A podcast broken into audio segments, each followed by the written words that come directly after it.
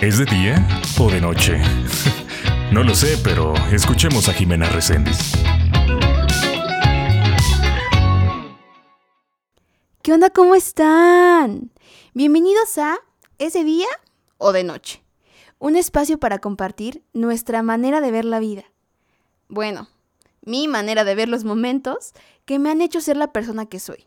La que escuchas, la que ves, esa que sientes. Así que ven, ponte cómodo y acompáñame a sumergirnos en cada capítulo.